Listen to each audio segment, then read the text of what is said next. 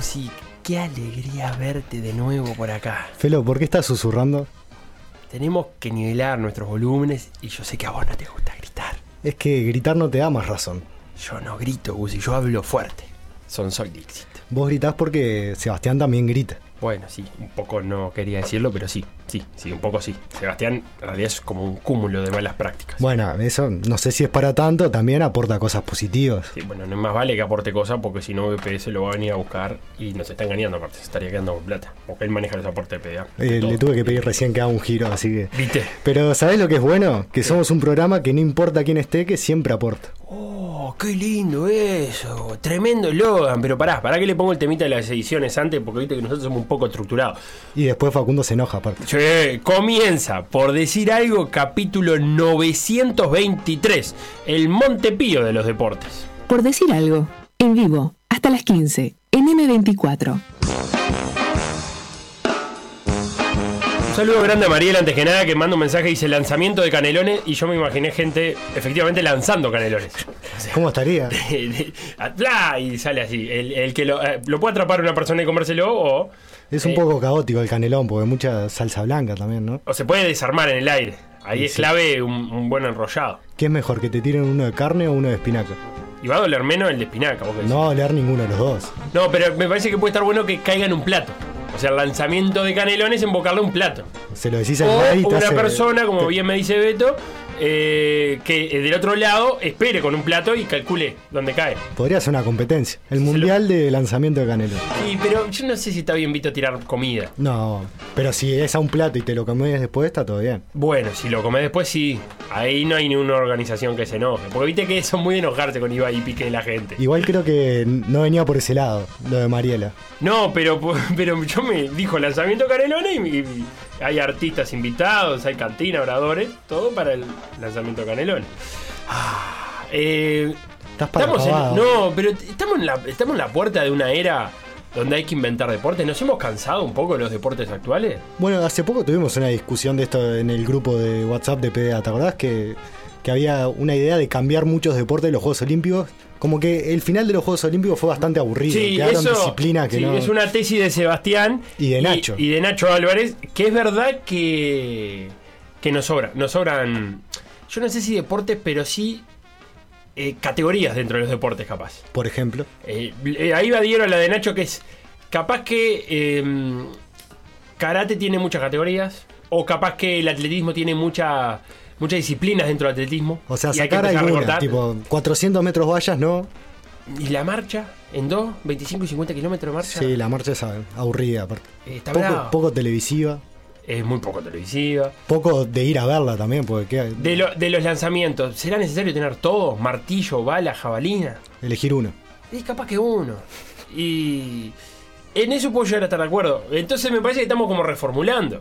Eh, por eso Ibai encontró una buena aceptación en ese, en ese deporte de, de no dejar caer el globo. El otro día vi que compartió un video que estaban jugando eh, Shaquille O'Neal con Charles Barkley y un par más de la NBA, o sea, exjugadores, ¿A lo en un estudio de televisión con los globos. ¿Y Shaquille se puede agachar? Eh, creo que no. Pero bueno, llega muy alto. Sería encomiable. Eh, sí, claro. Yo creo que. mm, Que medio que los Juegos Olímpicos se dieron cuenta de eso. Por eso agregaron el surf, por eso agregaron el skate. Ahora se va a sumar, se va a el breakdance. El problema es que no sé si son. A mí me parece que. ¿Sabes lo que me da el, el- el- el- la gente del Comité Olímpico Internacional? Que es el veterano que se quiere ser el joven, pero está dos generaciones atrás. O sea, se dio cuenta que había que agregar skate en el 2021. Está, pero estuvo bien. O sea, pero estuvo estamos- tarde, estuvo, tarde. pero ya estamos en otra. ¿Qué- Pero ¿y qué quieres que agreguen ahora? No, quiero. o sea, los esports. eh, eh, pero podemos ser un poquito más actual. O sea, eh, por ejemplo, sumar el breakdance. Me parece cualquier. Ya está. O sea, todo Hubo bien con una época. Ya no pero- hacen más películas de breakdance. Hubo una época hacían una película de breakdance y se desafiaban y ahí iba uno, una banda ahí, se hacía una coreo y luchaba contra otra banda de otra coreo. ¿Por qué no hacer batallas eh, de rapear en los Juegos Olímpicos? No está mal, un freestyle. Un freestyle. Un freestyle. Pero eso es mucho más actual. Y, y cada uno con su idioma, ¿no? Que haya un, traductor ahí. Y sí, claro, ¿por eso. qué lo vas a hacer en inglés todo, no? Em, ¿Entendés? O sea, me agregaron breakdance. Hasta Tinelli se está dando cuenta que el baile ya se está dando cuenta un poco tarde. Pero hace años se dio cuenta que en realidad lo que más vendía era el quilombo y no el baile. Ya está, no va mal el baile. Y casi como los programas de periodismo deportivo acá. Sí, sí, también. Eh, somos lentos de reflejo, pero me da el que el Comité Olímpico está en esa, está lenta de reflejo. Ahora, hace poquito se, se viralizó, me gustó muchísimo. eh, una clase de gimnasia donde mm, con una colchoneta paradas en la pared. Ah, la vas- que saltaban Sí, vas tomando carrera y vas poniendo un post-it en, Sí. en la pared. Me encantó. Pero ahí es casi lo mismo que, no sé, salto alto. Sí, pero eh, una variante, es algo nuevo. Ah, pero entonces vos lo que Está querés es bueno encontrar cambios para las disciplinas viejas de los Eh, algo- algo nuevo Cómo adaptarlas. Sí, porque ¿qué? seguimos con lo- lo- los deportes griegos. Y bueno, está, es parte de la tradición de los Juegos Olímpicos. Está, escucha una cosa, vamos a hacer, porque nosotros lo estamos conversando acá hace rato. Y a mí me parece que la gente tiene ganas de decirnos lo que piensa sobre eh, los deportes. ¿Es necesario que innovemos, que busquemos una variante? ¿O no hay que tocar nada y estamos más o menos bien? Instagram, Por decir algo web. Twitter. Por decir algo web. Facebook. Por decir algo. WhatsApp. 098-979-979. Me sacaste una charlita a la carrera igual, porque me habías dicho que íbamos a hablar de otra cosa. Eh, yo no había escrito nada en el guion para empezar. Nada, eso ya lo sabemos. Sí. Acá el que Eh, viene a talentear sos vos, en Sí, PDA. bueno, sí, es mi, es mi rol. Y por algo te, te trajimos A de mí, Austria. a mí me trajeron de Austria para talentear. Eh, eh, porque lo demás ya está, lo demás lo aportan otra gente. Conrado, por ejemplo, me dice parkour. Para mí también, el parkour tuvo su cuarto de hora. No sé en qué está, cómo está la movida parkour. Creo que todavía hay, o sea. Yo ya no veo tanta gente. Veo alguno que otro, ¿eh? Pero no pero ¿y veo tanta. ¿Dónde lo vas a ver? O sea, en las Y plazas. antes lo veían cualquier. Sí, claro, en las playas. Creo que como entre los niños todavía hay Sí. algunos que, que van a clase de parkour, como que les gusta aprender eso. Está, o sea que sigue más o menos Yo en, creo que en auge. No sé si en auge, pero está auge de- presente. auge deporte. Auge deporte, sí. Eh, sí, eh, creo que también va muy de la mano de Spider. Spider-Man, estamos de acuerdo, es el superhéroe que más parkour hace. Sí, sí, claro. Es su superpoder. Su superpoder es hacer parkour. Eh, bueno, parkour puede ser. em, habría que hacer que un recorrido. Y. Usar la misma pista de skate, agregarle un par de cosas y Pero, se hace pero ahí. no, pero es por puntaje o por quién llega antes. A mí me gustaría eso. Ah, tipo carrera. Quien sa- llega antes eh, salteando, em, pasando por arriba de esos, o sea, de esos, de esos em, obstáculos. Sí, sí. Porque una buena técnica hace que vos lo hagas más rápido. Una buena técnica de salto, de caída, que caigas de una vuelta carnera y ese tipo de cosas, O que sea, pase por abajo. no jugar arriba. habilidad, solo velocidad. Es mejor, porque también tengo un problemita con los O sea, es casi de- una carrera de 100 metros. con obstáculos. Claro. O sea, 100 metros valla. No, con más obstáculos. Que yo. Estás inventando lo mismo que ya hay en los Juegos Olímpicos. No, no, no, no, no. Yo quiero que una valla esté arriba, entonces tenga que pasar por abajo. Eso es más divertido. ¿Entendés? El tipo agachándose ahí. Por ejemplo, los 3000 obstáculos. Es un deporte que no, no- ya está. Es una guada. El que está al agua. pues, Eh, meten dos meten el agua y, y una y una valla gigante y ya está. Esos son obstáculos. Ah, Esos no son, capaz que le- son obstáculos. capaz que le podemos agregar Son algo más a esa. Obstáculo es levantarse todos los días a las 5 de la mañana, pero eso no son obstáculos. Obstáculo es correr un, un, un ómnibus con la vereda eh, con, con raíces en el medio. O un día de lluvia con las baldosas Un día de lluvia. Un, un- un saltar para y te das cuenta que hay un cartel y te agachar la cabeza. Está lindo. Eso quiero yo. No, era 3.000 obstáculos sin obstáculos. No sé, igual no- no me Ahora me convence. estoy dando cuenta. Qué mentira que son los 3.000 obstáculos. Es, es, es la una de las peores pruebas, creo, de los juegos. Pero es una mentira. Igual lo difícil debe ser correr después de que te mojaste los Sí, campeones. sí, correr con agua, sí, pero son dos obstáculos. Y bueno, está. ¿Qué van a hacer? Algo más. Justificar el nombre obstáculo. Si no, ponele 3.000 y dos vallas. Dos vallas y un charco. claro, 3.000 dos vallas y un charco. Pero, Eh, ¿Qué le agregarías? ¿Qué le agregar ¿Qué a los obstáculo? No, es que me, me parece que tengo que ir para el parkour. Primero, si vamos a hacer obstáculo, vamos a hacer obstáculo, ¿verdad? En un momento en la pista que haya barro, que haya eh, pasto, Arena Modiz. arena. Ahí va, eso. Hago paso por la arriba de, de donde caen en el salto largo. Ya Claro, pero eso ya es casi lo que hacían los deportes extremos. Había unas competencias que eran un poco así, medio TRX, pero corriendo. Y, ¿No? Que pasaba ESPN en un Sí, momento. no, no, recuerdo bien, pero no recuerdo si había algo de eso. Yo digo que si le vamos a poner obstáculo, vamos a poner obstáculo en serio. Eh, esto de por are- cambiar de superficie, superficie. Hay carreras de campo traviesa. Eso me parece son más atractivas que la marcha, por ejemplo. Porque van subiendo y bajando. Eh, ¿Entendés? Porque si vos tenés que correr por el campo, no es. Es como una especie de mountain bike, pero corriendo. Yo me parece por ese lado. Eh, Sebastián me pregunta, ¿y el ping-pongo? Bueno, el ping-pongo no estaría mal. El ping-pongo es ese invento que es un ping-pong, pero en la mesa de, de- de tenis de mesa hay Eh, cosas. obstáculos. vasos, un gorro, un llavero. eh, y bueno, la pelota puede picar ahí, puede picar mal. Sí, nada, nada, no sé si es tan atractivo para verlo. No. Porque eso juega la gente cuando ya está alcoholizada. Y Bueno, lo podemos alcoholizar antes. Está, pero no creo que sea el objetivo de los Juegos Olímpicos tener gente compitiendo habiendo tomado alcohol. Claro, acá me propone, por ejemplo, Hernán, eh, hacemos ciclismo con obstáculo, que es como andar en una bicicenda en Uruguay. Claro, tipo Ciudad Vieja, Claro. bicisenda, siempre hay un auto estacionado. Siempre hay un auto estacionado, o hay un señor que está sentado, O gente que pasa caminando. o gente que cruza sin mirar. Eh, es importante. Bueno, puede ser. Eh, José. eh, me- cuanto menos aparato mejor, dice José, en el olimpismo. Porque hay que demostrar habilidades físicas. Y cualquier persona pueda practicar. Podés hacer otros campeonatos. Ah, él dice que no, que no toquemos muchos Juegos Olímpicos, sino que hagamos mundiales de otra cosa. Yo creo que los juegos hay que sacarles cosas. Más que agregarle, hay que reducirlo. Yo creo que estamos muy, muy, muy. eh, todavía estamos pendientes de los griegos. ¿Seis semanas? No. ¿Cuatro? Eh, sí. Un mes. Sí, un mes, un mes, pero menos, creo, no sé si no son menos, 20 días.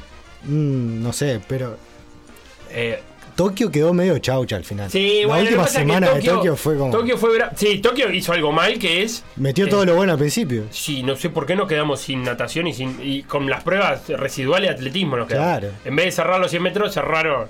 No sé qué cerró la marcha ahora. No, los 3.000 vallas con. Los charco 3.000 y- los tre- los 3.000 con dos vallas y, y Y un charco. Eh, sí, ahí no, ahí estuvo mal armado el, el calendario, ni que hablar. Pero después me da la sensación esa, que estamos, estamos en señores que piensan que lo moderno es el breakdance. No, señor, no, lo moderno no es el breakdance. Eh, me Pasa que un poco. eso es lo que ¿No te sucede. gustó el del post-it? Ese es bueno. El de vos. Posti me gustó, pero. Aparte, imagínate, cada equipo, cada competidor tiene un post-it diferente, de, otro color. Entonces van quedando de, de color diferente la pared. ¿Y, y qué tiene? Y el que llegue más alto gana. No, no, pero digo, ¿qué suma que sean de color Ah, diferente? que es visualmente muy lindo. Más te digo, que ¿sabes lo que la, tengo? la banderita del país, el post. Bueno, me gusta mucho. ¿Y sabes lo que te debo decir? Me gusta eso que estás planteando. Que, que a la, la pared sea una pared eh, transparente, o sea, que esté en la mitad de algo y yo puedo poner una cámara eh, cuando pone la mano y pega el post. Bien. Pero eso eh, al final es parecido a. ¿No pusieron escalada en estos Juegos Olímpicos? Pusieron escalada. Y es, es parecido. Bueno, pero la escalada, no vi nada, por ejemplo, escalada. Salió un español. Ganó ¿no? un español. Que algo pasó con el español. no Tenía dos cuentas de Twitter que en una tiraba chistes. Ahí va. Y había Era un buen que tuitero, lo empezó a, a reconocer. Eso, eso Tenía pasó. un tuit oficial y otro donde Eso. tiraba cosas. Pero, ¿ves la escalada? Me parece que puede estar bueno. Eh, no vi nada, no sé cómo salió, si salió bien o no salió bien. Otra cosa que hacían, me acuerdo haberlo visto una vez en mi vida, que lo hacen los yankees, creo, es eh, una prueba de quién sube escalera más rápido. ¿Cómo es que Hacen, más rápido? sí, hacen un tra- eligen un edificio, Sí. que tengan que subir, pero edificio alto, 30, 40 tramos de escalera. Y arrancas abajo y el que llega, el que eh, emplea menos tiempo para subir gana. No, aburrido, aburrido. Sí, Sí, no, o sea. ¿Qué tiene? ¿Y quién va a mirar eso? O sea, tienes un, edi- un edificio abierto, una escalera, no sé, en espiral. Sí, claro, no, imagínatelo lindo, lindo televisado. No, Lindo televisado. no, me convence. Pero tengo, bueno, estábamos probando algunos Está flojo de ideas, me parece, Fecha. Ah, no, flojo de idea tuvo el que hizo 3000 con obstáculos, dos vallas y un charco. Por decir algo. Conducción.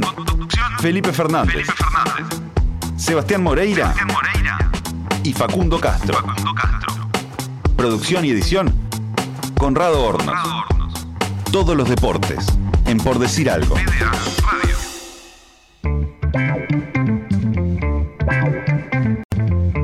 No, porque el brainstorming de eso habrá sido divino. ¿El dijo, qué? el brainstorming, dijo. ¿Pero por qué con M? Brain. Brain, brainstorming. Eh, dijo, no, tengo una idea para un deporte. A ver cuál es, 3000 obstáculos. tal, ¿Cuáles son los obstáculos? No, nada, dos vallas y un charco. Ah, qué bueno, buenísimo. Estás muy crítico. No, basta. ¿Te vas a ir a Abu Dhabi así, a hablarle a la gente así? Sí, porque en Abu Dhabi somos todos de gente, somos futuristas. Ahí es el futuro.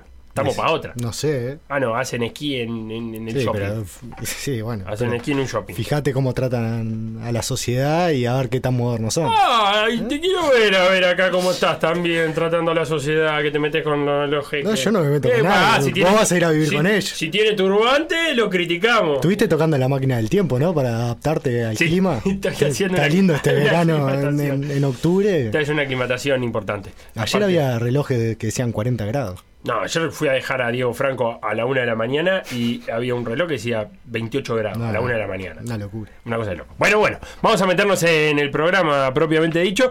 El domingo tenemos clásico y con eso tenemos que empezar eh, la jornada de hoy. Porque se empiezan a delinear los equipos, los entrenadores empiezan a parar en cancha algunas cosas, los periodistas que cubren esos equipos empiezan a orejear por dónde pueden venir las dudas, por dónde pueden estar eh, las decisiones que tengan que tomar. Y me parece, Guzmán, que, puede ser un, buen momento para... eh, Un buen momento para para ver cómo llegan los equipos, más allá de, de- vamos a no caer en la frase no hay favorito, que es una mentira muy grande, eh, creo yo que llegan con algunas dudas compartidas, pienso en el arco, no sé si están tan firmes los dos arqueros, y después con realidades sí bastante diferentes si vamos por línea, pero empecemos, propongo eh, empezar este, este análisis por línea y por puesto, y empezar por el arco. Porque me parece a mí que tenemos en Peñarol Kevin Dawson, Sí. que no está en su mejor momento, ni, Para por, nada. ni por asomo, donde está dando la sensación que pasó con Deportivo Maldonado y creo que también, con Torque seguro, que Con fue el único tiro al arco fue gol, Sí. con Deportivo Maldonado el, Creo que hubo dos tiros al arco y uno fue gol. y uno fue gol, o sea, con pocos tiros al arco se, se- se hacen goles. se- no transmite esa sensación de seguridad, no transmite esa sensación de estar bien ubicado en, en- en los momentos en que se, se busca el arco. Y viene además de, de- también de recibir gol con Villa Española y de anularle uno que lo había dejado, que por más que esté Sí, que anulado, estaba vos- mal parado. él. Está bien, claro. Entonces, por más que no contó, eh, el error está igual. O sea, el error está porque estaba mal ubicado, reaccionó muy mal ese centro arco que se cerró, le terminó pasando por arriba con mucha facilidad. No es el mejor momento. Vení- antes de Torque, creo yo que la Riera había puesto ese manto de duda. de- Sí, que cuando jugó Neto Volpi y dijo el arquero titular hoy fue Volpi y mañana veremos. Eh, O con Wander, creo que fue. Antes del partido sí, Wander. eh, lo que tiene Dawson en lo que es eh, la métrica de goles evitados, por ejemplo, tiene un saldo negativo. O sea, recibió un gol más de lo que debería con los remates que, que le generan. Eh, Villa Española también pateó dos veces al arco y una fue gol. Eh, lo que tiene de positivo Peñarol es que es el equipo que recibe menos remates por partido. Entonces, eh, el trabajo defensivo general es bueno y creo que eso protege a Dawson. Y también queda expuesto al recibir poco. O sea, no es un golero que tiene 10 pelotas para atajar por partido, capaz tiene uno o dos y se las están convirtiendo. Que eso es lo que siempre se dice golero de cuadro grande. Claro, que te llegan poco, que, Claro. que eso implica mucha concentración para poca actividad. Eh, pero que Dawson, Dawson en, o Dawson en, en otros momentos de su pasaje, salvo en las copas, que ahí sí se transformaba en figura por la cantidad también de veces que atajaba, pero en otros momentos era un arquero que la una o dos veces que te llegaban por partido la resolvía bien. Ahora no está en eso. Sí, yo creo que viene ya de. No sé si dos campeonatos, no, no diría malos, pero bajó su nivel. No está en, en ese Dawson de cuando Peñarol salió campeón la última vez, que, que había sido muy importante. Y le ha costado recuperar. Es, a veces le pasa a los goleros agarrar ese bajoncito. A todos los jugadores. Después, cuando hablemos de, de los goleadores, también lo vamos a ver. Pero tener ese bajón y volver a recuperar la confianza, sobre todo cuando ha sido muy criticado. Se habló mucho del tema de los penales, de que es un golero que no ataja penales. Es verdad. Entonces, creo que por ahí hay alguna duda, por eso Peñarol también trajo a Neto Volpi. Pero bueno, es el golero titular de Peñarol y, y eso no va a cambiar de cara al clásico, va a jugar él. Claro, va a jugar él y, y supongo que para adentro es. eh, el discurso es la confianza, y es el arquero Peñarol y sos el uno y, y tenés que jugar como tal, digamos. Y es uno de los líderes del plantel también, es uno de los capitanes. Cuando no está Gargano en cancha, muchas veces la cinta la asume él. Y del otro lado está Martín Rodríguez que viene de hacer un partido, la verdad que eh, no del todo bueno, o no por lo menos al mismo nivel que venía demostrando contra el Rentista. Con Wander entró, atajó una pelota, terminó en un corner, en el gol, para mí no tiene nada que hacer. Eh, y después no hubo mayor mm, peligro, salvo el, gol anulado, que podemos hablar, que lo agarra un poco caminando, pero bueno, no dejas un mano a mano, no es un partido malo de Martín Rodríguez contra Wanda. Contra Fénix había sido una de las claves por cual Nacional ganó, porque atajó muchísimo, incluyendo un penal. Eh, y las otras veces que le ha tocado... Es muy bueno en penales, aparte. Repasamos Tiene buenos números, sí. en la transmisión. Tiene mejores números que Roger. Sí, y era un golero atajador de penales. recuerdo ahí va a tener en cuenta. Sí, es verdad. Eh, las, las otras veces que le tocó jugar porque no, no estuvo Roger, también demostró ser un arquero eh, que saca pelota. A la diferencia es esa que vos decís, a Nacional sí le patean mucho más. Sí, a Nacional le, le patean más, eh, recibe unos nueve remates. Es el tercero igual que, que recibe menos, o sea, está Peñarol primero, eh, creo que si no me equivoco, Plazo Cerrito segundo y, y tercero Nacional. Peñarol recibe siete por partido y Nacional nueve. ¿Eso son al arco o son No, en general? general. A mí me da la sensación que los Al goleros- arco le patean más. Eso. Peñarol, de hecho, está entre. el- es el equipo que eh, sus defensas bloquean más remates del rival, o sea, interceptan muchos remates. Ni siquiera permiten que lleguen al arco. Eso en Nacional se nota que no, que, que el arquero Nacional tiene más atajadas que el Sí. arquero Peñarol por partido. Y de hecho, en el saldo ese de, de los goles evitados, Martín Rodríguez tiene un número positivo, evitó 1,7 goles O casi. o que sea, debe- casi en la misma goles. situación debería haber recibido dos goles más de lo que recibió. Exactamente, así Bien. que un buen ha tenido buenos minutos, digamos, en Nacional. Pero Martín Rodríguez no es, eh, su fuerte no es el dominio del área, no es Roget, que Roget, si bien el último partido tiene aquel, aquella duda con Marichal en el Parque Central. Eh, Roget, Sí, Contra Boston River. contra Boston River, esa, esa, esa duda que tiene Sí, ahí con que Marichal. Facundo Sí, Rodríguez. en un centro que termina cabeceando muy cerca del arquero, que yo no sé si es que confió, si habló y se quedó, o si pensaba que Marichal iba y al final terminó yendo. Pero en líneas generales, Roget es más salidor, es más de, domina mejor el área. Mirá, Mar- Felo, en- perdón que te Dale. corte. En lo que son las atajadas, eh, Martín Rodríguez promedia tres y media por partido y dos son una y media. Ah, ahí está la diferencia. O sea, le, le patean dos veces más al arco por partido. Claro. Eh, te decía eso también, ¿no? Que no, no es un arquero de, de dominio de área, no. Y ahí puede haber un problema en cualquiera de las dos, porque Kevin Dawson tampoco. Es un arquero muy salidor y que juegue lejos de su arco, pensando en, en pelotas quietas, pensando en los fuertes. Pero bueno, ahí en el arquero me parece que comparten algunas dudas. La gran diferencia es que a Martín Rodríguez no se le va a pedir que sea el, eh, que sea el Salvador, porque ya ha demostrado que está cumpliendo muy bien el papel por el cual lo trajeron, que era eh, no extrañar demasiado a Roget cuando no está. Y la verdad que cuando no está Roget no se lo ha extrañado demasiado. Siempre con la salvedad que Roget es el uno, que es un arquero muy completo, que es uno de los mejores arqueros del fútbol uruguayo. Sí, no, sin duda. No le están pidiendo a Martín Rodríguez que sea Roget. Pero que también una cosa que, que a mí me parece de Roget es que no está en tan buen nivel como la temporada pasada. La temporada pasada de Era determinante. había sido clave, o sea, muy clave en Nacional. De hecho, en, esto de los goles evitados, ahora tiene un saldo, eh, tiene un saldo positivo, pero incluso más bajo que el de Martín Rodríguez. Pero la temporada pasada era uno de los goleros que, que más evitaba goles con sus atajadas. eh, quedó en- entre los primeros y con un saldo de, de más 5, o sea, recibió 5 goles eh, menos de los que debería gracias a sus atajadas, así que había tenido un gran campeonato, creo que este está rindiendo bien, pero no siendo tan figura como el año pasado. La línea de cuatro de, de los dos, yo por- veo por el lado de Peñarol que mm, no hay dudas en cuanto a nombres, es una línea de cuatro que sale de memoria, pero esa firmeza de nombres tampoco está no es tan así en rendimiento, digamos, no es una línea indiscutible. Creo que todavía se está adaptando a la salida de Piquerés y Formiliano, no termina de, de ser esa línea de cuatro tan fiable que eran con Piquerés y Formiliano. Pero sale de memoria, sale con Giovanni, con, con Cajelbacher, Carlos Rodríguez, si, si están bien, juegan ellos dos, y, y Ramos, que por ahora lo sigue prefiriendo por adelante de Valentín Rodríguez, por ejemplo. Sí, Valentín ha sido un cambio siempre que, que busca ser un poco más ofensivo, hace ese cambio de poner a Valentín de lateral. Eh, creo que, que se resintió la línea, pero sobre todo pensando en ataque, porque Piquerés le daba mucho, Sí. Ramos todavía no, no aporta tanto en ofensiva, pero defensivamente creo que Peñarol es uno de los mejores equipos del campeonato. Eh, Carlos Rodríguez, que había empezado bastante mal los primeros partidos, venía de muchos meses sin jugar, creo que se ha ido afianzando. A veces quizás le cuesta el juego con la pelota, pero defensivamente es muy bueno. De hecho, en duelos defensivos es eh, uno de los mejores. Y va muy bien arriba, ¿no? En porcentaje de duelos ganados gana el 80% de sus duelos defensivos y va bien de arriba también. Entonces es un jugador que, que en faceta defensiva te, te da seguridades. Sí, eh, es verdad que en salida. Bueno, algo pasaba con Formiliano también. Cajelmacher es bueno con Sí. la pelota, es muy bueno, Es lanza. el mejor muy, de los dos, ¿sabes? lanza muy bien. eh, es, es un, es un zaguero que, que- que te puede resolver un problema si vos le das la pelota. Carlos Rodríguez tiene esa misma característica de Formiliano que en realidad cuando lanza más bien se la saca de arriba, más que Sí. lanzar. eh, y, y replica un poco eso. En el caso de, de Nacional, ahí sí hay algunas dudas. La saga Polenta se transformó en un pilar fundamental. No sé si vino para eso, no sé si vino para ser titular indiscutido, pero sí, lo yo está creo haciendo. que sí, o sea, me parece que, Sí. que buscaban eso.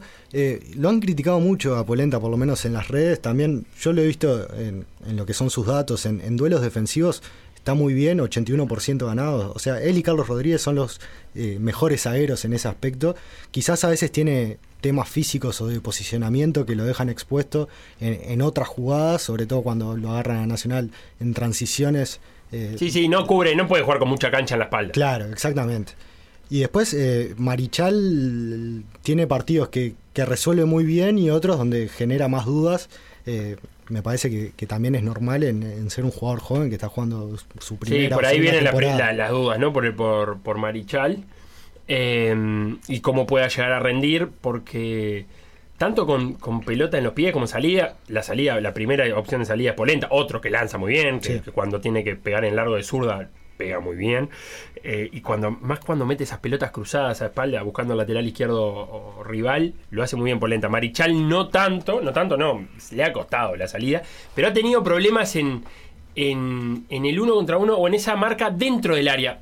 Vos con pelota dominada venís contra Marichal y la verdad que Marichal es bueno en eso. Sí. Cuando te espera plantado es difícil sacártelo de arriba. Y Marichal. también es bueno cortando línea de pases, intercepta muchas pelotas por partido. Pero dentro del área hay veces que no resuelve bien, no sé si es falta de posicionamiento, si es, eh, es un jugador nuevo en primera y las mañas de los delanteros de primera no son las de juveniles, como a la hora de sacarte de arriba, a la hora de un empujoncito, de, de ganarte la posición, de- o de intuir por dónde puede ir la jugada, y ahí termina fallando. Y los laterales de Nacional están firmes en nombre, o si está, si tiene que elegir Ligüera, elige a Armando Méndez por derecha y a, y a Cándido. Cándido por izquierda. Eh, Que no fue lo que hizo la última fecha, ¿no? Que No. jugó Almeida de lateral izquierdo. Sí, y que Armando Méndez no jugó por el cuarta, Sí. por tener cuarta amarilla y no arriesgar una quinta. Y además eh, te- venía de la patada esa que lo, lo sacó contra Wander. Esa patada en una nalga. Que jugó su nino de lateral. Jugó su nino. eh, Otras veces lo estaba haciendo la borda cuando no estaba sí, Méndez. sí, y Gabrieli perdió pie Sí. definitivamente. eh, Lo de ojo- Gabriel y Nacional ha sido tan raro. eh, sí, sí, porque incluso dio la sensación cuando vino que tampoco era un jugador pedido por Capucho. Yo no sé si Capucho quería esa característica de lateral derecho. Pero bueno, eh, juegan ellos dos. Cándido, ya sabemos que es un, es un lateral que tiene, tiene muchas prestaciones en ofensiva, que es un, centra muy bien, que es capaz de hacer diagonales, de aparecer adentro del área cuando lo jugaba por otro lado. Y Armando Méndez, sin ser tan habilidoso como Cándido, igual se suma al ataque. Es un lateral que se posiciona en ataque. Sí, porque tiene mucha potencia física, obviamente. Él es muy bueno en los duelos uno contra uno ofensivos justamente por eso, por su velocidad y por, por su fuerza física, no, tanto por su técnica. No es un jugador que vaya a una moña y se saca a alguien de arriba, pero con su velocidad y su potencia lo, lo logra. Eh, creo que a diferencia de Cándido no es muy bueno centrando, de hecho tiene malos números en ese aspecto, pero le ha sumado un gol esta temporada en un partido que, apareció adentro del área cuando nadie se lo esperaba. Eh, le escuchaba por ahí que una de las opciones que podría estar pensando Ligüera, todo muy incondicional, es eh, volver a jugar con, con el Keke Almeida de lateral izquierdo y pasar a Cándido a la zona de volantes. Y ahí creo yo que se terminaría dibujando un 4-4-2 con, con Cándido de un lado, con Zunino del otro, eh, y después ver quién acompaña a, a Vergesio. Sí, Eh, con Treza seguramente. Teresa o Cantera y Leonardo Fernández jugaron 4-4-2. Leandro, Leonardo. todos los días le decía Leonardo Fernández. Y porque para mí se tiene que llamar así. El nombre de cantante Leonardo bolero. Fernández es el uruguayo que juega en México, ¿no? El Leo Fernández. El de ex Fénix. Exacto. Sí, bien. No, este es Leandro. O es Leandro también. No, es Leandro. Bueno, no sé, Ah. eso, si no sabes vos, me traes vos a todo el lío. Eh, esa es una de las opciones. Pasemos entonces a la zona de, de volante, porque va a terminar configurando eh, lo- las formaciones. Ahí lo seguro es que juegan Carballo y el Torito Rodríguez. Esos son los seguros. Nacional ha venido jugando 4-2-3-1. Con Carballo y el Torito como, como dos volantes centrales eh, armados. Eh, y ese tercero que es ha sido cantera, ha sido Leandro Fernández el último partido, ese media punta detrás de, de Vergesio. Treza es otro de los que juega siempre. Teresa juega por un lado y por el otro va Zunino, generalmente. Sí, eh, el último partido jugó Santiago Ramírez, que de hecho jugó bien, pero después se fue ex- expulsado, entonces no va a estar. entra Ocampo como variante por afuera. Que está con un esguince leve de rodilla, que no se sabe si va a llegar. Sí, no se sabe. Me parece que es pronto como para que llegue. Eh, pensando en el, en- en- en el tipo de partido que va a ser, de muy físico, es un partido muy físico, donde no va a tener mucho espacio. No, y tampoco estaba siendo titular. Quizás si llega es para, para estar en el banco y entrar los últimos 15 Sí, minutos. yo incluso estando en el banco, yo lo decía ayer con Sebastián, también plan, planteé una duda para el técnico rival. Sí, sí. Porque te vas a, te preguntás cuán bien estará y, y si está bien, Ocampo puede eh, darte complicaciones a la hora de marcar si entra en un partido, que te puede llegar a agarrar cansado, un lateral amonestado lo que sea. Entonces, quizás sumarlo al, al banco tenga más de, de- de trasladar alguna duda a la planificación rival que, que en realidad contar con él. Eh, el carril central está definido Nacional con esos dos, decíamos, esos dos volantes centrales, que le ha dado resultado dentro de todo. Eh, las opciones de Ligüera siempre son, cuando falta fútbol, sacar a Carballo y poner a de Alessandro, eh, cuando falta armado, digamos Que está lesionado y no va a estar. que, eh, que no va a estar, pero en el banco le queda Trasante o Piris. Algo se habló de poder sumar un tercer volante en esa zona para jugar con tres volantes centrales, pero implicaría pasar a jugar 4-3-3 o 4-5-1, algo que Nacional no ha hecho con Ligüera. Bueno, lo hizo en parte cuando jugó Zunino de volante, jugó un poquito más de interior, con tres abiertos a un lado y, y no me acuerdo si, si Ocampo del otro. ¿Contra quién? Y el segundo partido de Ligüera contra Progreso, capaz. Bien. Ah, ahí. Jugó Zunino más, jugó Ocampo a un lado, Treza del otro y Zunino Un poco más de interior. Sí. O- Bien. O, de segunda punta incluso. pero- Ah, bien. Bueno, sí, sí, lo veo menos posible eso. Yo creo que más considerando el, eh, el ataque por banda que tiene Peñarol, a mí me parece que a Zunino lo van a querer dejar en la banda. Yo, eh, Zunino te resuelve problemas defendiendo como volante. Eh, porque es intenso, porque lo veía el otro día, es un jugador eh, muy incómodo, usa mucho los brazos, eh, suele malhumorar a sus rivales, porque es de esos jugadores que cuando te va a marcar, eh, algo te deja. Si, no es un bracito, es un, es un empujoncito, una piernita, y eso te molesta como rival. Y es un jugador que, que le ha ido bien en los clásicos, jugando un poco de memoria. Recuerdo buenos partidos de Zunino frente a Peñarol. Sí. En Peñarol tiene a, a- ni que hablar a Trindade y a, y a Gargano. Sí. Eh, es la pareja eh, establecida, con roles muy diferentes. Que, que la Riera utiliza a Gargano eh, para salir a presionar arriba y que sea Trindade el que se quede de eje. Incluso Trindade es la primera opción de salida de los, de los zagueros. O sea, el, el sacar la pelota de los zagueros hacia los volantes es más laburo de, de, de Trindade que de Gargano. Gargano que está en un gran momento además. Eh, y por ahí no hay muchas, muchas variantes, ya sabemos todo lo, lo que esperar.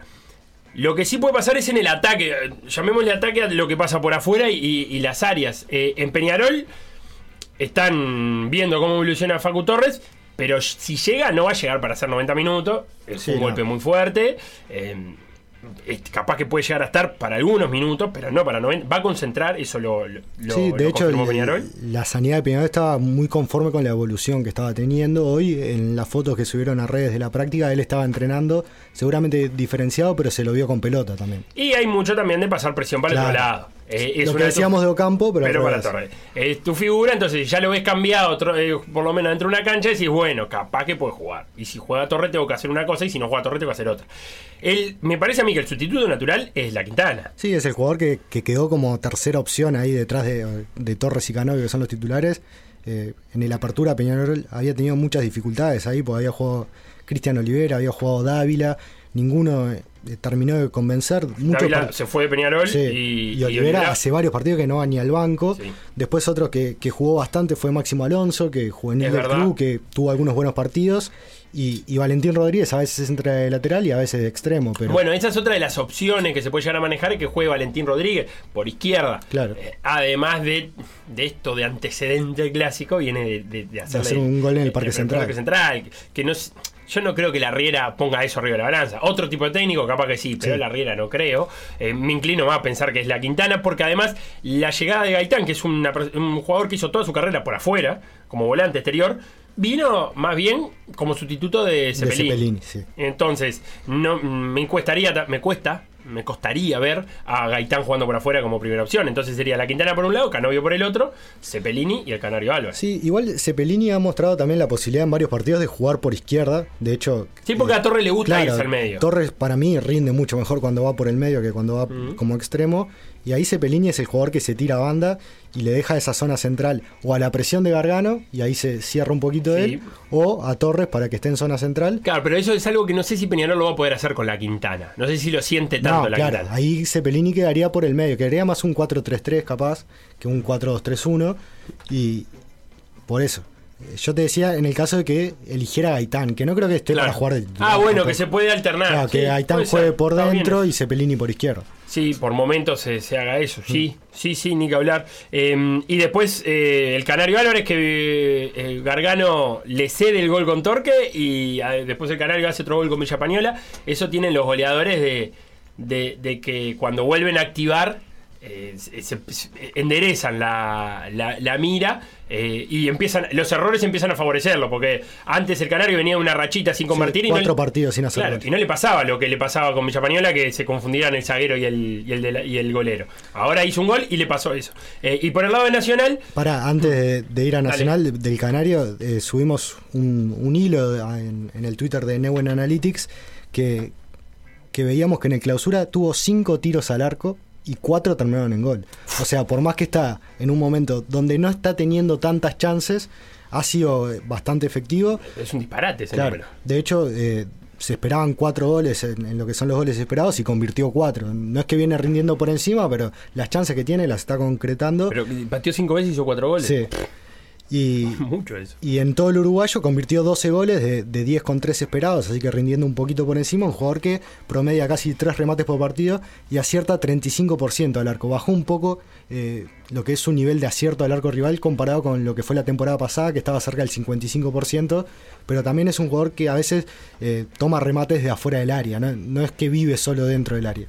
A diferencia de Vergesio, justo. de eh, Nacional yo creo que tiene, primero, eh, no está resuelto quién es su segundo punta o, o su media punta. Eh, Cantera tuvo algún destello en su momento, después dejó de rendir, tanto que no fue titular el último partido. Mm. Leandro Fernández tiene el mismo problema, eh, a veces conecta con el equipo, a veces no conecta para nada. Entró vecino el otro día, algo que hacía Sí, tiempo hace que no lo veíamos, como para jugar con dos nueves. Y a eso, a esa falta de segundo punta, le agregamos que Vergesio está en un momento eh, bastante entreverado con el gol, tanto que, que, que la imagen de los dos penales cerrados era como un poco la imagen del momento de Vergesio, es decir, no le entra, No me sale nada. no está entrando y no entra. Y el problema no es que no genere, porque de hecho Vergesio en el clausura tiene un solo gol que fue de penal, eh, cuando venía también Mm. de varios partidos sin convertir, y, y sus goles esperados di- dicen que, que tuvo chances para convertir seis goles. O sea, de hecho tuvo más chances que Agustín Álvarez, pero está errando. De hecho, el otro día contra Fénix tuvo dos o tres ah, eh, dentro, Con Rentista. rentistas Sí. dentro del área que define mal. área chica. Sí, que define mal que eso eh, el año pasado no le pasaba. En la temporada 2020, Vergesio metió 25 goles de 19 esperados. O sea, rindió 6 por encima. Y en esta temporada, si sacamos los penales, pa- para no entrar en eso, que pateó 6 y, y erró 3, anotó 10 goles de 12 esperados. O sea, está rindiendo 2 por debajo. Y eh, si le sumamos a esto, a lo que decíamos de Roget, de los goles evitados, y lo que está rindiendo Vergesio, creo que por ahí para mí pasa la, la mayor explicación de, del momento de Nacional Porque este eran- año. fueron los dos nombres propios del, del campeonato pasado. Exactamente. Eran los dos nombres propios del campeonato pasado y ahora no lo están siendo. Eh, y, se- y es gran parte de la explicación del momento nacional, porque de- Nacional me parece a mí que, que de- de- desde la temporada pasada esta tampoco ha construido un equipo que pueda sostener los bajones de Vergesio. Porque Sí. no lo está haciendo, porque no hay otra no hay vías de goles claras. Santiago Ramírez sí le había resuelto, había aparecido con goles, ahora está pulsado para el clásico, pero eh, es un volante, o sea que tampoco yo- le, le puedes pedir a Santiago Ramírez que te solucione goles todos los partidos si es volante izquierdo. Sí, es, es casi un extremo. De hecho, creo que él en juveniles era más, Sí, más, él más tiene pinta de puntero, Sí. pero cuando entra en Nacional no, no lo hace tan de puntero, eh, sino de eso, en el 4-2-3-1 como, como el, el- el- el que va por izquierda. Sí, en los últimos nueve partidos Vergesio hizo un gol, que fue contra Sudamérica de penal. O sea, está. Y en todos tuvo chance, porque viene rematando 2, 4, 4, 3, 4. En todos los partidos ha tenido situaciones. Contra Wander tuvo 5 remates, 3 al arco y no pudo convertir. Entonces, eh, está teniendo chances. Claramente no está fino. Es algo a veces normal también en los goleadores, estas rachitas negativas. Pero bueno, este campeonato de Vergesio no ha sido tan bueno como el anterior. Presentados los equipos, vale decir nada más que eh, la tabla favorece a Peñarol, por ende el empate es una muy buena noticia para Peñarol y una bastante mala para sí, Peñarol tiene 19 puntos en el clausura, está primero, segundo Cerro Largo con 16 y tercero Nacional Progreso y Wander con 14. Son 5 puntos, mantener 5 puntos de distancia con Peñarol, sabiendo que además vos tenés que jugártela, ganar de clausura o a pelear la anual y en la anual a cuántos puntos está Nacional. La anual está a 4, o sea, Peñarol tiene 47, Plaza 45 y Nacional 43. O sea, Peñarol sabe que con el empate queda primero en las dos tablas, por lo menos una y fecha Nacional más. Ya, va a haber quemado el comodín de haber jugado contra los dos. Claro. O sea, no le va a poder descontar directamente. Ahora, si Nacional... Y en el clausura también eh, contra Cerro Largo, que ya jugó, que, el que está segundo. Eh, también es verdad que eh, una victoria nacional es como un un barajar y dar de nuevo. Es, como, es como decir, bueno, está todo abierto y, tan muerto que me daban o, tan mal que me veían en la previa, acá estoy es como un golpe anímico para afuera y para adentro. Eh, así que se pueden jugar, puede ser muy, muy valioso en términos, no tanto por un lado de tabla, pero también por otro lado de, momento, de cambiar la, pisada, ¿no? De cambiar eh, la, la, inercia con la que vienen. Hasta acá el primer bloque, de, por decir algo, hablando del clásico a la vuelta. Vamos a hablar con Chofi Olivera, arquera de la selección de fútbol playa, que en los amistosos que hubo la semana pasada hizo dos goles. ¿Vos cuántos goles hiciste atajando? Ninguno. Lo que pasó en por decir algo, revivirlo en pda.uy o buscar los podcasts en Mixcloud o Spotify.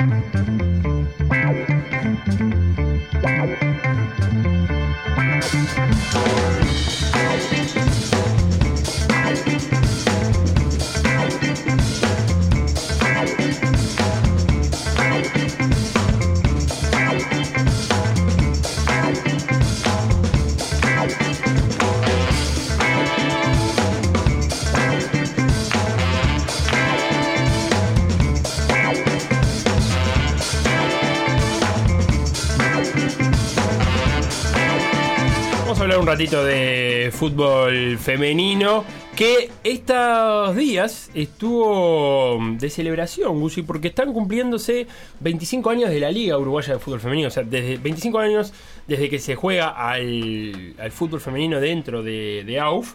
Eh, y, la AUF tiene, de la mano de Fede Barreiro, que estuvo trabajando un poquito, eh, tiene una nota muy linda a, a Mirta, una de las jugadoras de Racing actualmente, que es eh, Mirta Díaz, que es la única jugadora que ha jugado estos 25 años de manera ininterrumpida. Porque después también está Alejandra Laborda, que fichó hace 25 años, pero tuvo en algún momento. Em, eh, dejó de jugar. Eh, pero también reconocimiento para Alejandra Laborda. Y hay una nota a Mirta, a Mirta que cuenta todo lo que ha pasado de 25 años a esta parte, cuando apenas eran un puñadito de, equipos. Siete equipos participaron del primer torneo aquella primera liga que tenía Basáñez, Cerro, Danubio, Liverpool, Nacional, Rampla y Rentistas. El primer partido lo ganó Cerro 4 a 3 contra Liverpool. Este fue el primer partido de la historia del fútbol femenino dentro del AUF. Eh, en estos 25 años, el equipo que más títulos cosechó fue Rampla, que a finales de los 90 y a principios de los 2000 era el equipo de fútbol profesional. Luego se, involucraron eh, los grandes, se involucraron los equipos que, tienen presencia en el, fútbol femenino. Apareció Colón en un momento también, que era uno de los equipos grandes, uno de los equipos que eh, solía pelear eh, los campeonatos y ganarlos en, varias ocasiones. Y, la realidad ha cambiado tanto que ahora hay eh, dos divisiones. A y B, hay fútbol sub-19, hay sub-14, si no me falla la, memoria. Em, y hay opciones de seguir armando más divisionales, porque ahora el desafío que tiene el fútbol femenino en, en, este momento es tratar de equiparar niveles, porque está creciendo, está creciendo muy rápido, pero hay distintos niveles que se sienten y que a veces en términos de competencia no está bueno que suceda. Y también que, en este último año ha empezado algunas señales de profesionalización, que eso siempre es un aspecto positivo y que esperamos que, que todos los clubes puedan llegar a eso en, en corto plazo. Eh, sí, sí, perdón, me, me, había quedado pensando en eso porque pensé en Nacional, que tiene todo su plantel eh, con contrato. Eh, en, en, Peñarol, que tiene varios contratos, no todos, pero tiene varios. Y en otros equipos que han ido de a poquito eh, sumando contratos. Defensor. Eh, Defensor. Atenas de San Carlos, su, la jugadora que ahora no recuerdo su nombre, que está dentro del proceso de selecciones, tiene contrato, entonces es la única, pero tiene, hay un contrato. O sea, ahí está como en el día a día la idea o las intenciones de hacer eh, contrato para, para las jugadoras. Rocío Martínez. Eso, Rocío Martínez tiene contrato en Atenas de San Carlos. Eh, a eso hay que sumarle que me parece una excelente idea que, que se use el charrúa como, como sede del fútbol femenino. Eh, hay que recordar que el charrúa está como está gracias al rugby por un lado y gracias al impulso del, del Mundial Sub-17 en su momento. Entonces, eh, tiene mucho que ver con el fútbol femenino, porque ese mundial se jugó ahí, lo, Uruguay lo jugó ahí, y muchas de las jugadoras de esa sub-17 están ahora en primera división en, en, los equipos, y además soluciona para que... Mm, soluciona aquellos equipos que todavía no, por, por, cuestiones internas, no han podido encajar el fútbol femenino dentro de su estructura y su, y su infraestructura más que nada. Eh, y uno de los, de, los reclamos que ha hecho muchas veces eh, las jugadoras es, eh, queremos en algún momento tener las mismas instalaciones, usar las mismas instalaciones que usa el fútbol masculino. Sí, sin duda. Y algunos clubes lo pueden resolver mejor que otros. Sí, algunos clubes de hecho tienen problemas en el fútbol masculino para también tener instalaciones y usarlas adecuadamente. Sí, sí. Todavía sucede eso. Sí, sucede. Y otra de los reclamos y otra de las cosas que eh, en estos últimos años se ha venido trabajando mejor y en este año bastante mejor que en otros es la actividad internacional, porque ah, la liga está muy bien, está muy bien que la liga crezca, pero también es necesario que eh, lo que antes era un desierto de competencia entre Copa América y Copa América de Femenina Mayor, empezar a salpicarla de, partidos, empezar a salpicarla de, islas, de oasis de partidos, eh, y que en la fecha FIFA se juegue. Era algo tan sencillo como que se juegue en la fecha FIFA. Claro, algo que, en el caso de, la selección uruguaya de fútbol masculino, Tavares siempre ha hecho muy, mucho hincapié de que competir contra otras selecciones eh, ayuda a elevar el nivel también del juego local. Sí, y la última fecha FIFA no tuvo Uruguay jugando contra selecciones, y eso es un tema que vamos a hablar ahora con Chofi, pero sí, por lo menos tuvo actividad. Y se cruzó el charco y fue a jugar contra Boca y contra River. Ganó los dos partidos, 2 a 1 eh, contra River, con gol de Dayana Farías y de Ximena Velasco. Y contra Boca con eh, gol de Wendy Carballo y doblete de Chofi Olivera, una selección que no contó con las jugadoras de de Nacional que están preparando eh, la Copa Libertadores. Pero doblete de la arquera Chofi Rivera, que además es amiga de la casa y que además, eh, me soplaron, eh, se bañó para hacer la nota. Así que no demoro más y la recibo acá. Chofi, ¿cómo andás? ¿Qué tal? Buenas tardes para todos. ¿Todo bien? Todo bien, por suerte. ¿Cómo está Rosario? Estás en Rosario, ¿verdad? Vamos a empezar por ahí. Estoy, sí, el lunes nosotros terminamos la, las fechas FIFA, como decía, los amistosos acá y ya el lunes regresé para sumarme a los entrenamientos, por el fin de semana se sigue jugando acá. ¿Y qué temperatura tenemos en Rosario? Mira, ayer a esta hora había 36. Ah, Hoy por suerte debe andar en los 32, 33 y por eso la ducha, no si bien se merecen que me duche para el programa, eh, fue. ah, era más bien para sacarse el calor. Ay, qué lástima es impresionante el calor que hace. Sí, sí, Estamos igual, te habrás enterado en Montevideo también, ola de calor. Sí, sí, sí, también. Hoy me soplaron 30 grados. así si hoy te soplaron fue buena cosa porque hace un calor bárbaro. Eh, Chofi, decíamos, eh, no se jugó con, selecciones, pero por lo menos se jugó con equipos argentinos y equipos de, buen nivel. Algo es algo, ¿no? Sí, eh, bueno, ahí lo decías vos, esto lleva mucho tiempo en pedido de que se jugaran la fecha FIFA a nivel femenino. Y bueno, sí, nos hubiera encantado una selección, pero sigue sumando para el proceso que inclusive nos hicimos, nos manifestamos las jugadoras que, es necesario. en víspera a la, Copa América. Así que bienvenidos sean, porque aparte son equipos fuertes, no solo en la Argentina, sino se vieron en la última Copa Libertadores que, que pasaron la serie. Así que bienvenidos sean esos partidos para medirnos también y seguir ese proceso conociéndonos, sobre todo los que ahora estamos formando parte del exterior. Y además, además eh, decía, no están las jugadoras de Nacional, que, que, muchas de ellas suelen ser habituales. Supongo que habrá sido también una buena, una buena excusa para ver otros nombres que, que están tocando las puertas ya, ¿no? De jugadoras.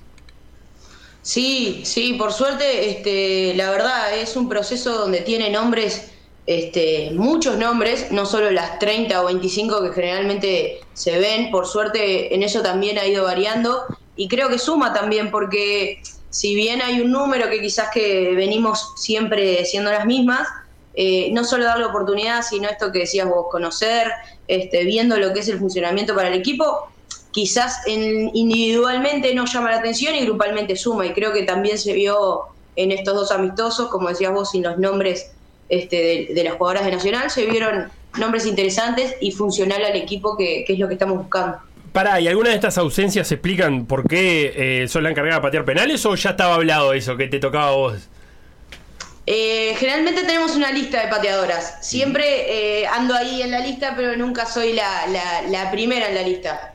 Eh, cosa que se entrena también y, y, el día previo entrenamos y, y, fui una de las que más convirtió. Entonces, estabas derechita, el día anterior estabas derechita. El día anterior sí, sí, sí. sí. Pará, y no, Entonces, no hubo algo de conversa con la otra arquera porque, hey, hey vamos, nosotros, yo soy arquera en realidad, no hubo algo de, escuchá, déjame bien parada que, que mañana es mi día. Pero viste que la competencia entre nosotros también es como el doble, ¿no? Si va a patear un arquero es como, no, vos no me lo podés hacer. Claro. Entonces, después de, de patear nos reímos un montón, eh, siempre con, con, con, con que compartimos grupo, pero en el momento es un mirada a mirada como, no me lo haces y te lo voy a hacer. Entonces, en realidad no. Ahí siempre, porque bueno, es algo que a mí también me gusta, entonces quiero quiero también eso, tener la oportunidad, fueron mis primeros goles en la selección. Y para, antes de, del partido con Boca, ya, ya ahí había quedado claro que ibas a hacer la 1 o que se decidía si había uno. Tenemos, eh, quedan siempre entre dos y tres nombres para ver quién se tiene fe ese día. Bien. Eh, realmente me tenía fe, eh, como te decía, el día previo había sido la, la, más derechita y bueno, y se dio, se dio así. ¿Dónde eh, pateaste? Porque no, yo no he visto los goles, después si los tenés me los pasás, pero, pero contame dónde pateaste los dos penales. Soy zurda, así que el primero abierto. Bien, ¿abriste el pie? Y, sí, abrí el pie. Bien. Y el segundo, ante la duda, dije, bueno, fuerte cruzado. ¿Y a dónde salió?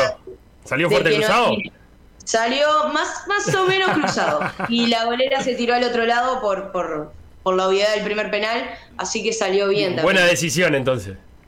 Sí. Aparte te voy a decir algo, erras un penal y es un embole, tienen que salir corriendo para atrás rápido. Es que vos sabés que entre las burlas del después del partido es, hoy tengo que hacer crío, fueron 400 metros, claro. siempre, siempre a volver, ya está. Eh, y fue una de las burlas también del, del post partido. ¿Cómo anduvo el cuadro en líneas generales? Eh, ¿Salió alguna de las cosas que quería Ariel Longo, el entrenador? Sí, salieron cosas, como te decía y como decías vos, faltaron algunas jugadoras y eso hace también la duda de, de bueno, ¿qué pasa si, si mismo en la Copa América faltan dos, tres jugadoras que, que puede pasar?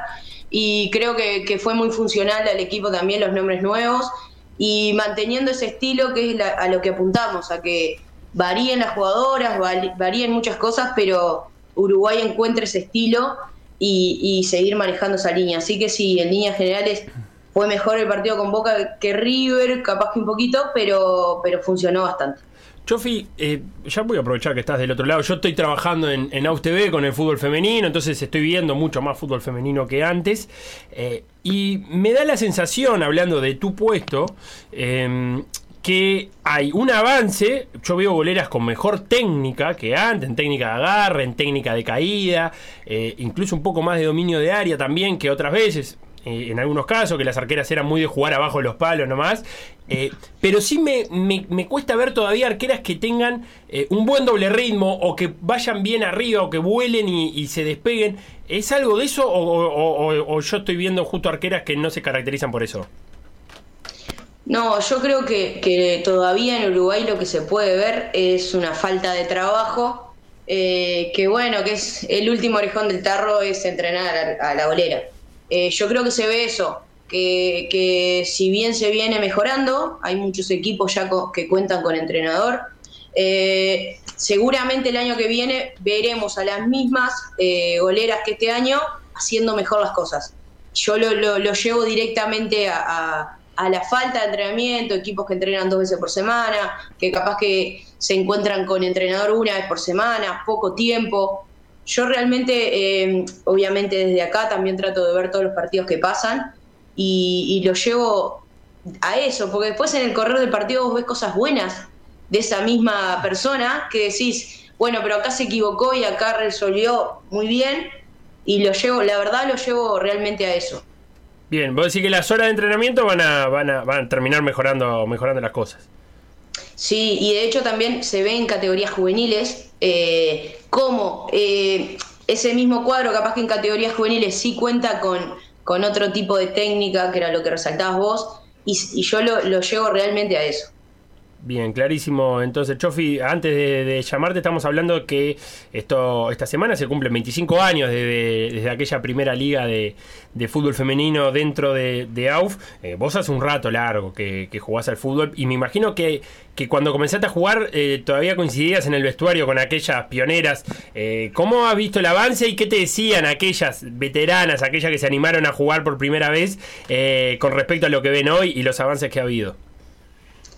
Bueno, sin ir más lejos, eh, ayudante técnica es Graciela Barbosa, una de las pioneras eh, del fútbol femenino y tenemos la suerte también de, contar con ella, sobre todo para esos avances y, las diferencias donde también nos hacen valorar mucho más las cosas de hoy. Hoy hablamos de entrenador de arquero y, hace 20 años capaz que hablábamos de técnico, algo tan fundamental para lo que es un equipo. Entonces, eh, sí, yo empecé en el 2003 a jugar hay muchísimos avances, por suerte, ni que hablar a nivel selección, y, se, ven muchísimas cosas que, hacen también que hoy sea más visible el fútbol, eh, de que se conozca, de, que nos hagamos conocer. Eso es fundamental también. Y sí, la verdad que hay, hay muchísimos cambios. ¿Y cuál crees que, tiene que ser el, próximo paso o el, próximo gran paso para, para seguir mejorando? El apoyo institucional, que el cuadro que, que tenga más que obligación el deseo de tener femenino, eh, tenga también la responsabilidad de, apoyar como, corresponde, como se merece alguien que va a representar ese, ese club. Creo que, que, una vez que la institución se ponga, se ponga el cuadro al hombro, nunca mejor dicho, se va a ver un crecimiento impresionante. Porque vos lo decías, al, comienzo hubo que hacer una imposición de eh, para competir a nivel internacional tenías que tener un cuadro femenino y entonces se armaron un montón, por lo menos el puntapié inicial fue obligado. Ahora vos estás diciendo también que eh, no solamente porque te obligan tenés que tener, sino porque debería ser un deseo de las instituciones tener fútbol femenino. Sí, claramente. Y inclusive te digo que, hasta el gasto que, que requiere el femenino, obviamente es un gasto, es algo de, que inclusive no tenemos manera de devolver a nivel femenino porque obviamente no hay un costo social o un costo de venta de camisetas o lo que sea, pero sí el costo no es tan alto como para tener cosas básicas que requieren un club. Ya te decía, entre horarios de entrenamiento, días de entrenamiento, cuerpo técnico, equipos, eh, el día que la institución se ponga con esos gastos eh, mínimos para tener un equipo femenino, ahí vamos a empezar a hablar de, otro fútbol uruguayo. Chofi, con respecto a la, selección, el año que viene hay Copa América. Sí, en julio se, acaba hace unos días de designar, ay no quiero errarle, Colombia. sí, correcto.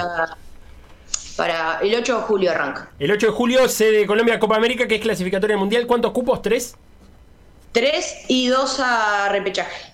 Tres y dos a repechaje. Eh, ¿Estaremos en condiciones de pelear esos dos de repechaje? Los tres, me imagino que son Argentina, Brasil, Chile y te diré Colombia. Ahora es locataria y además es un fútbol, lo, hemos hablado muchas veces contigo, Colombia es un fútbol semiprofesional donde maneja, la liga colombiana maneja algunos montos de dinero. Pero ¿estamos ahí en condiciones de poder meter eh, o pelear esos cupos de repechaje? Y mira, con total sinceridad, cuando se abrieron esos cinco cupos en total, que antes eran tres, se abrió como, como una esperanza ahí y un sueño de, sí, de trabajar, de, manejar este proceso que se viene haciendo hace un tiempito eh, en llegar a, esa meta. Desde, desde, que nos enteramos de eso es, para lo que vamos a trabajar, lo que estamos trabajando de sí, meternos en el quinto, en el cuarto, en, como sea, eh, pero sí llegar a esa meta que sería un sueño para, para todo Uruguay, no solo para el que representamos. Estamos hablando con Sofía Olivera, arquera de la selección uruguaya de fútbol, de, Rosario Central en estos momentos, ex arquera de Peñarol, y no empiezo a nombrar todos los arcos que atajó porque son muchos. Eh, armame cómo está la estructura, el nivel en realidad, perdón, no la estructura, el nivel del fútbol sudamericano femenino. Hay un primer escalón, quiénes están y cómo es. Eh, y bueno, Brasil es impresionante lo que tiene a nivel de apoyo y de jugadoras. Brasil despegado, en el 1 despegado. Y lo que pasa es que ya cuenta con una liga eh, nacional que es impresionante. O sea, es de las ligas más poderosas de lo que es América, la liga brasilera. Bien. Eh, Chile viene haciendo un trabajo impresionante, lo demostró yendo al Mundial en la última Copa América. Y Argentina y Colombia me parece que están ahí, sobre todo en, lo que es el podio. Bien, así que tenemos. ¿Y después qué? ¿Con quién peleamos nosotros? ¿Quién está mejor o peor que nosotros? Y bueno, y ahí Paraguay vamos a pelear a morir con Paraguay, seguro. Eh, Perú, Bolivia, Ecuador, creo que, vienen también en, un proceso de, de, crecimiento con muchas pocas, con menos armas, eh, Venezuela, vamos a pelear fuerte también. Venezuela en su momento fue una, plaza fuerte, ¿no? De, pero que ha, perdido un poco de pisada.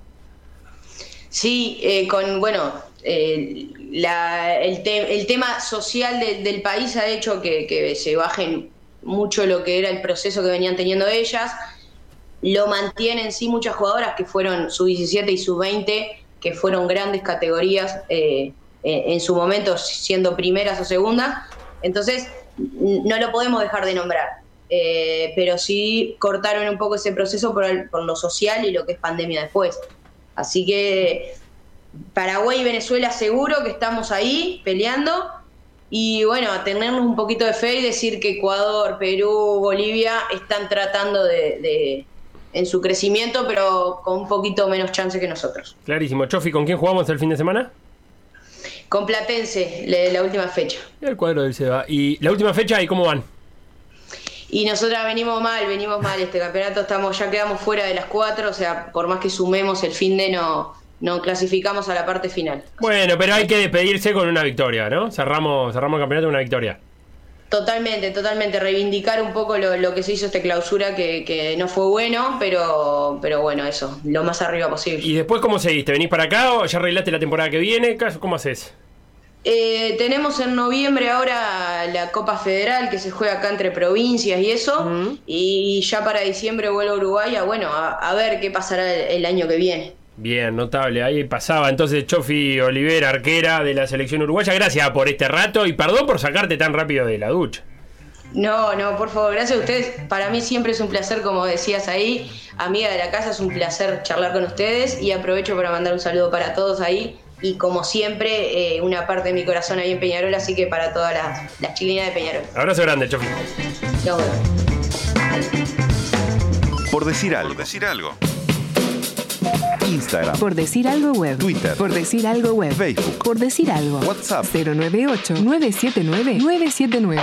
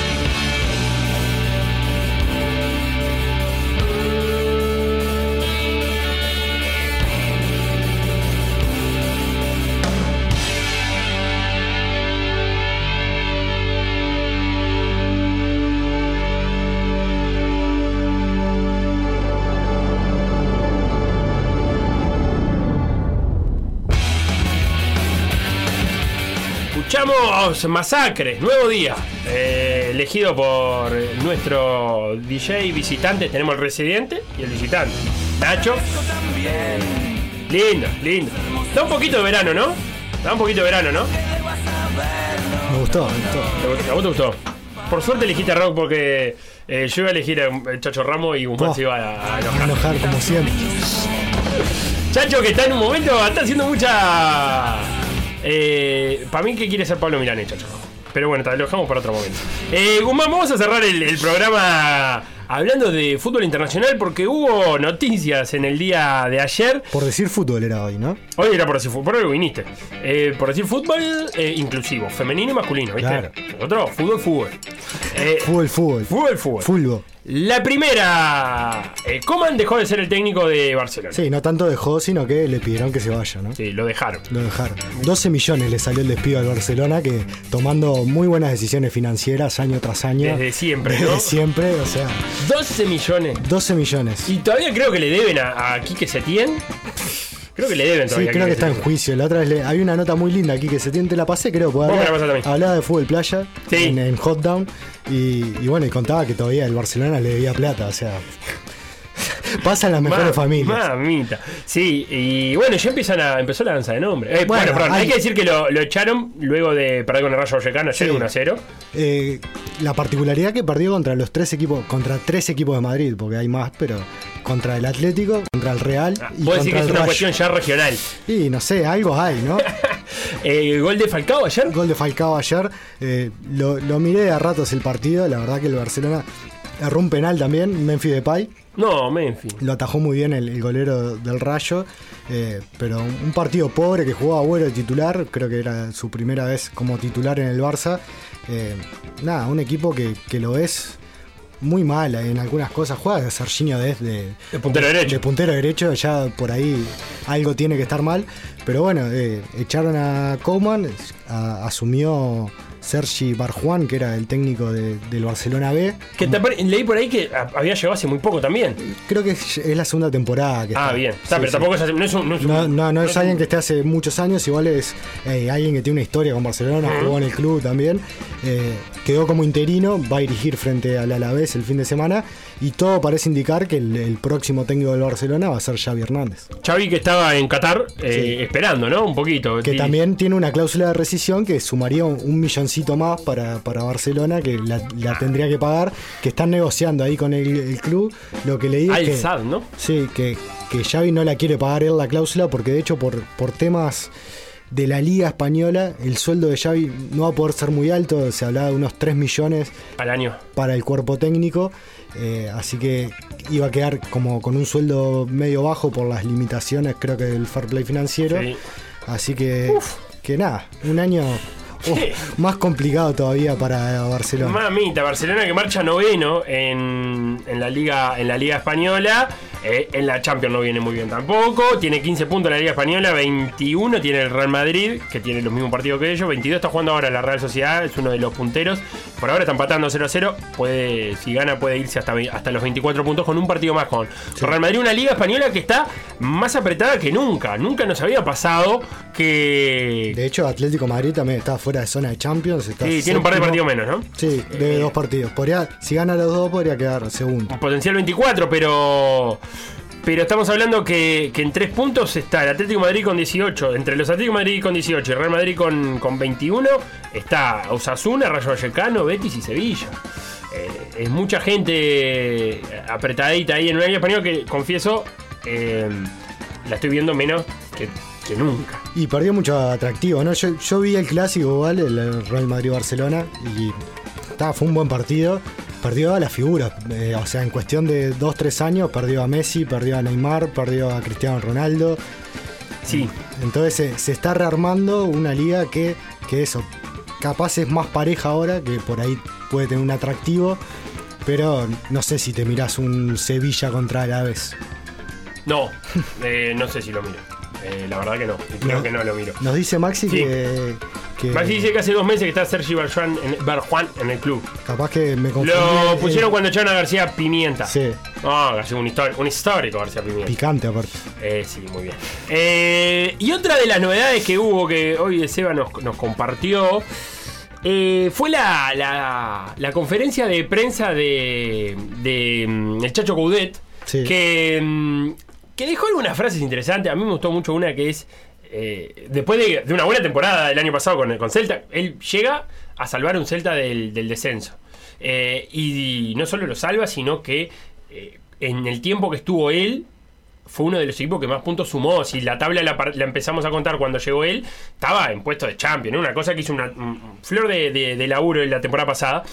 Y él contaba que después de eso, yo alguna propuesta tuve y ahí me planteé, y cito textual, ¿vas a un club grande o intentás hacer más grande un club? Sí, sí. Qué lindo, es lindo. Dice No, que él eligió lo segundo. La conferencia de prensa está completa en YouTube, son 15 minutos, está en el canal oficial del Celta y la verdad que, que es muy buena para verla.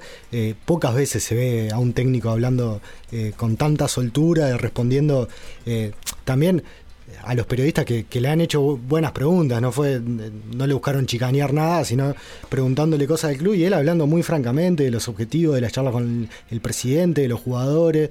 La verdad Sí, eh, en un momento la- eh, sobre el final de, de la conferencia eh, es muy curioso porque dice, eh, primero pide muchas disculpas cuando se desvía de las respuestas, pero dice, vos, la verdad, tengo la bola llena de hablar con ustedes a través de una cámara, porque no son presenciales las, las conferencias. Tengo la bola llena de hablar con ustedes, hay 12 bancos, no hay nadie, Sí, eh, sí. esto es una clase que está vacía, no está mi mujer, no, está, no, no tengo la familia, no tengo mi familia, no tengo que, usar, tengo que hacer terapia con ustedes. Dice, no te rías, pero tenía ganas de charlar. Estoy solo, se fue mi familia, no está mi mujer, no tengo con quién charlar y los agarré a ustedes de psicólogos, ¿entienden?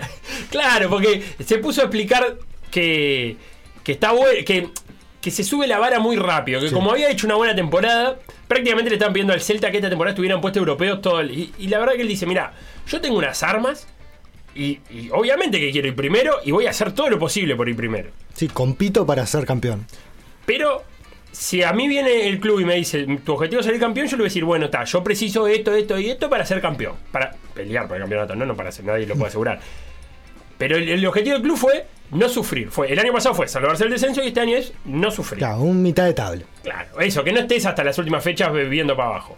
Em, em, y entonces, con eso dijo, yo tengo este grupo que la verdad, me parece que tenemos que tener más puntos de los que tenemos. Eh, porque el Celta viene 14 por ahí. Sí, tiene 11 puntos ahora. Claro. Creo que tenemos que tener más puntos, tenemos que estar más arriba, y no lo digo yo, lo dicen los otros equipos, pero es bueno, y empezó a dar todas las explicaciones, está muy bien, son 30 minutos de conferencia, 15 creo. eh, ¿sí? Sí. Está, mejor todavía. Eh, y búsquenla porque, porque se nota que está, eh, primero, está a gusto con el club, o sea, él está firme, porque un entrenador que, que esté en duda no, no habla así. O sea, se nota que está alineado el club, que nadie le está reclamando nada, eh, que la gente está contenta con cómo juega el Celta, que simplemente no se le han dado los resultados, tan, tan bien los resultados como se lo dieron el, eh, la temporada pasada. Pero te voy a seguir hablando de fútbol internacional. Ayer perdió el Bayern Múnich 5 a 0. 5 a 0 con el Borussia Mönchengladbach. Mönchengladbach por la, eh, por la Copa de Alemania. Sí. Eh, desde el 78 que el Múnich no perdía 5 a 0. Aparte un equipo que venía arrasando todo lo que se le ponía enfrente. Una, Y viene primero en la, en la, en la en la liga. Sí. En, en Champions viene muy bien. Y se comió 5 con el Borussia Mönchengladbach. Eh, también hubo liga en liga, Copa de la Liga en la en Inglaterra. ¿Qué te Pasó gustó? Liverpool ¿Te gustó mucho el gol de, de taco de? Oh, un taco, vean el taco de Origi, un taco muy bizarro. Eh, ¿Cómo quedó- que bizarro? Es bizarro, porque es bizarro de Fue un recurso. Sí, pero es bizarro, por lo raro, por lo extraño, por lo poco ortodoxo. Quedó fuera el City, con el West Ham, Quedó afuera el City, sí. por la Copa de la Liga, que de las, de las competiciones inglesas, Premier, FA y Copa de la Liga, es la tercera. Pero bueno, no deja de ser un, Sí, no, más. no le importa nada. ¿Sabes? Sirve para maquillar una mal temporada. Tipo, si la gana el Arsenal. Ponele, si la gana el Arsenal o sin eh, eh, uno, el United se queda sin título y si bueno, está por lo menos ganó la Copa de la Liga. El United que sigue con Solskjaer, que la otra vez en la, en la transmisión de Por Decir Fútbol nos soplaron que, que lo habían echado y sigue. No, pero la danza de nombre ya empezó. Incluso vi una nota que decía eh, lo que tenía que pasar para que Pochettino se vaya del, del Paris Saint Germain. Ah, recién- eh, Era raro, pero era primero No, la cláusula y segundo decir, vos, Pochettino está dirigiendo a Neymar, a Messi a claro, y se va a ir a meterse en un lío en el Manchester United que ¿Cómo? no le gana a nadie. Eh, no, yo leí eh, Antonio Conte como También. posible. Y Zinedine Zidane, que está sin equipo. Claro. Sí, eso es más normal. Zidane me gusta, es un técnico que saca puntos. Sí, y me parece que maneja bien vestuario con estrella. O sea, Cristiano, y ya lo conoce, ¿no? Ya, Ya lo dirigió. eh, pero viste ese vestuario que capaz que es un vestuario eh, donde hay mucha caro, mucha estrella, que de cosas, y viene Zidane y dice, bueno, pará, mejor que yo acá, Nadie. una casi nada. Ronaldo quizás, pero después eh, yo soy el uno. Bueno, Pogba le puede decir, mira que yo también salí campeón del mundo con Sí, chispazo. Ah, ¿cómo que chispazo? No, Figura. no, sí, con Francia, digo, Claro. con, el, con el United no. No, pero porque es, es un jugador que no- Ah, no, tiene, no tiene ganas de jugar al fútbol. o Jugar sea. como campeón. Eh, eh, y, y para cerrar la recorrida internacional, Italia. Ganó el Milan, esto ya no ayer, pero, pero sí antes de ayer creo. Ganó el Inter ayer. Si veo poco fútbol español, ni te digo fútbol italiano. Pero hay un mano a mano entre Milan y Napoli. Perdió la Juve de nuevo. Volvió a perder contra el Sassuolo, Mm. el poderoso Sassuolo. 2 a 1. Sí. En la y, hora, minuto 95. y le ganó la Roma con Matías Viña de titular 1 a 0 al Cagliari, que tuvo a Oliva unos minutos. Mirá. Eh. y no tuvo ni a Nández, ni a Cáceres, ni a Godín. Ninguno de los tres. Y Pereiro creo que no terminó entrando, estaba en el banco. Eh, son todas dudas para las dudas son cómo van a llegar a los partidos de selección. Se suma también Maxi Gómez, que no jugó con, con Valencia ayer también. Sí, Eh, que no estuvo en la última lista tampoco. Tampoco, pero estaba dentro de los reservados. O sea que puede haber alguna novedad entre los reservados de la selección por cuestiones sanitarias, no deportivas. Y hablando de dudas, eh, se corrió un rumor de que Messi está entrenando aparte y podría tener algún problemita muscular. Esperemos que se agrave y que no esté para la No, ¿cómo se eliminatoria. agrave? No. Pero No hay, algo lee, un desgarro, 21 días. No. En 15 días juega contra nosotros, Felo. Eh, pero juega primero contra nosotros, sí, ¿no? Uruguay. Está, que se recupere para el segundo partido. Claro, que lleva el segundo. Que llegue para el segundo. Está, está bien, eso me gusta. Sí, ahí podemos cerrar. Pero ¿y con quién dialogamos? Con Paredes. Suárez muy amigo de Paredes ahora, ¿no? No, de De de, Paul. de De Paul. Pero tenemos, con alguien tenemos que arreglar. Argentina-Uruguay 12 de noviembre. o sea, Precisamos un interlocutor para ese empate. y sí, claro. Bien. Pero vos decís que De Paul tiene la fuerza. Si no está Messi, ¿con quién conversamos? No, con De Paul está todo bien. Pero De Paul tiene la fuerza para tirar eh, del cuadro del carro Sí, argentino. yo creo que sí. Sí. O Tavares con Escalón y mismo le dice, che. Che, eh, vos que sos, vos que me, vos que me vos que no- admirás tanto. vos que no querés tanto, un puntito no me dejás acá. Esas son las negociaciones que se vienen. Eh, hasta acá llegó por decir algo del día jueves. Ustedes se quedan con todo por la misma plata. Chau, chau.